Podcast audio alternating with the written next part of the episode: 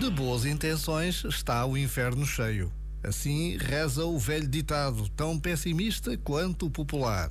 Dito de quem já não acredita em nada e pouco mais tem a esperar dos enganos da vida, ou de quem tem demasiada pressa em contestar o bem silencioso que ainda subsiste. Não, se formos a ver, as boas intenções são boas. E não há coisas más, mas apenas mau uso delas. O mal não é o que vem de fora, mas o que sai de dentro de mim, como os maus pensamentos e, em especial, as más intenções.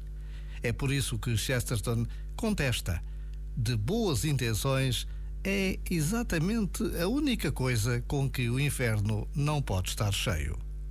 Já agora, vale a pena pensar nisto.